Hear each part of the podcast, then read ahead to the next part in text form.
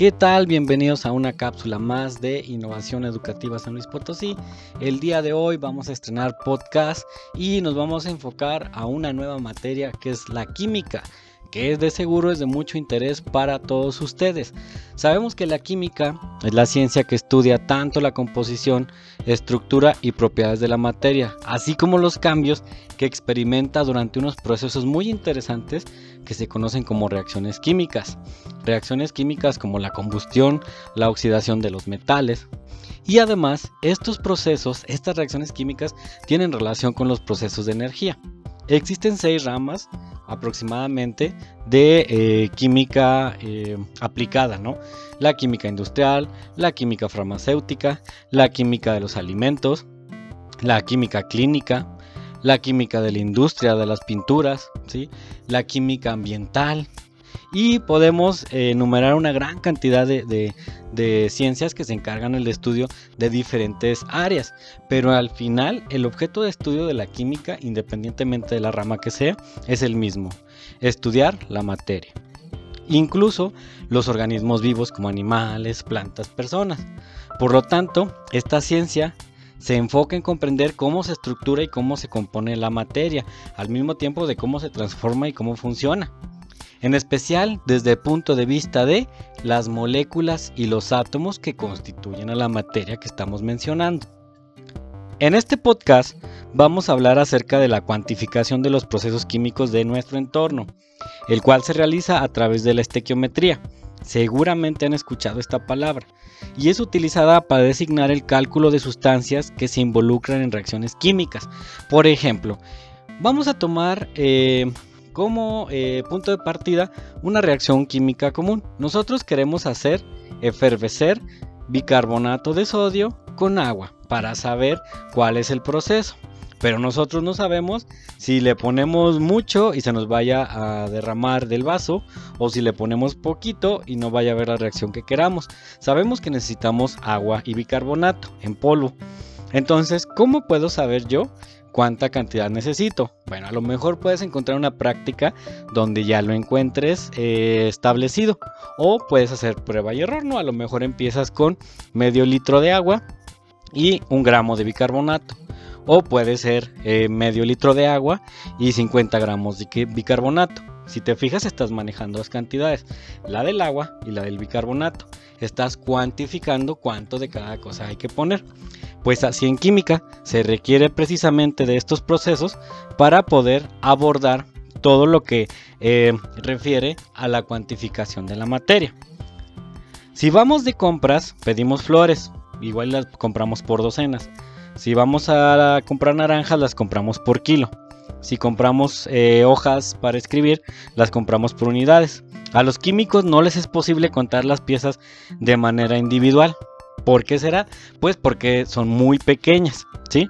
Entonces las partículas de la materia son tan pequeñas que además son numerosas, o sea, son pequeñas y son muchas. Entonces, ¿cómo podemos determinar el número de partículas que está, por ejemplo, en la punta de un lápiz? ¿Cómo le haríamos para contar cuántas partículas están en la punta de un lápiz? Es bastante complicado, ¿sí? Entonces, aquí es cuando surge una unidad de medida que se usa en química para contar una gran cantidad de unidades que son muy pequeñas. Y este es el mol. Es una de las siete unidades básicas de medición del sistema internacional. Es decir, no, está, no es arbitraria, está establecida en un sistema internacional de medida. Para entender el concepto mol, entonces vamos a definirlo. Un mol se define como la cantidad de sustancia que contiene tantas unidades como átomos hay exactamente en 12 gramos del isótopo de carbono 12, el más estable. Quiere decir que a alguien se le ocurrió medir una cantidad de materia que fuera estable, que no cambiara, para poder saber cuántos átomos existía en esa cantidad de materia. Y una vez que encontraron que en esa materia existía esa cantidad de moléculas, pues prácticamente se estableció como algo constante. Un mol se define como 6.0221367 por 10 a la 23. Aunque en química siempre lo vamos a manejar como 6.022 por 10 a la 23 con un alto grado de precisión. Este número tan grande tiene un nombre corto, es la constante de Avogadro, en honor al físico y abogado italiano Amadeo Avogadro, quien en 1811 determinó el volumen de un mol de gas. O sea, él realizó los experimentos para que nosotros pudiéramos entender cómo cuantificar la materia. Recuerda, recuerda que el concepto mol tiene que ver con contar muchas cosas pequeñitas, ¿sí? O sea, vamos a contar mucho de algo que es muy pequeñito. Ese es en realidad el concepto de mol. Y para que te quede un poco más claro, imagínate, si extendiéramos un mol de granos de arena, es decir, 6.022 por 10 a la 23 sobre todo el desierto de Sonora, la capa de arena tendría aproximadamente la altura de un edificio de 10 pisos.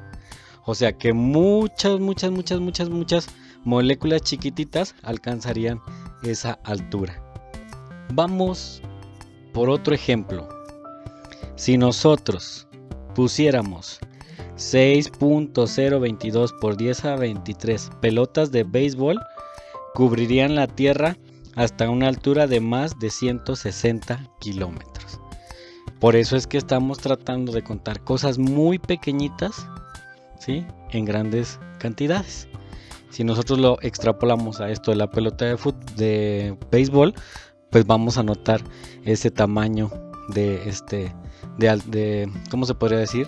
de altura que, prácticamente quedaría cubierta la, toda la tierra de 160 kilómetros aproximadamente de pelotas de béisbol. Vámonos con algo más familiar, las canicas. Si tuvieras un molde de canicas 6.022 por 10 a la 23, se cubriría la superficie de la Tierra hasta una profundidad de más de 6 kilómetros. O sea que tendríamos 6 kilómetros de, este, profundidad sobre toda la superficie de la Tierra de puras canicas. Si lográramos ver un mol de ese tamaño. Por eso es que cuando hablamos de un mol de átomos, pues no lo vemos a simple vista, porque son tan pequeñitos que no los alcanzamos a apreciar. Pero si fueran grandes, pues tendrían esta, esta analogía.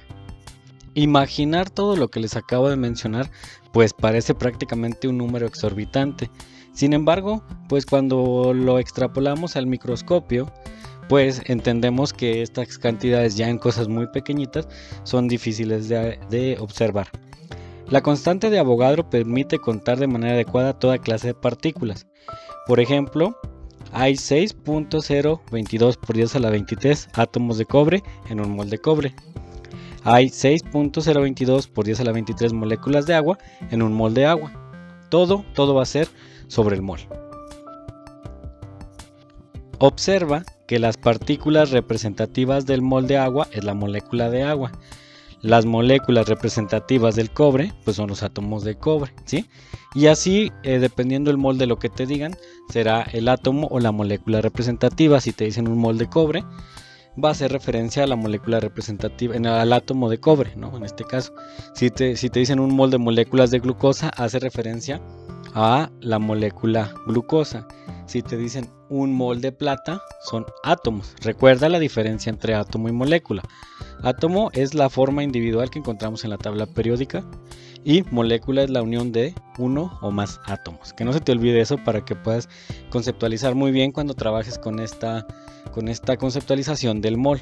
Acuérdate, un mol de agua, o sea, la conceptualización es el, agua, son las, las, moléculas que vamos a contar y lo con lo que vamos a contar es el mol. Es como si te dijera un kilo de azúcar. Un kilo es lo que va a medir y lo que vamos a, medir en este caso es el azúcar. ¿sí? Esa es prácticamente la conceptualización del mol. Te pueden hablar de moles de nitrato de potasio, moles de ácido clorhídrico, moles de de todas las sustancias y de todos los átomos que hay en pues prácticamente la tabla periódica. Muy bien, pues hemos llegado al final de este podcast eh, especializado al concepto de mol. Espero que te sea de mucha utilidad y nos estamos escuchando en las próximas emisiones. Un gusto, hasta luego.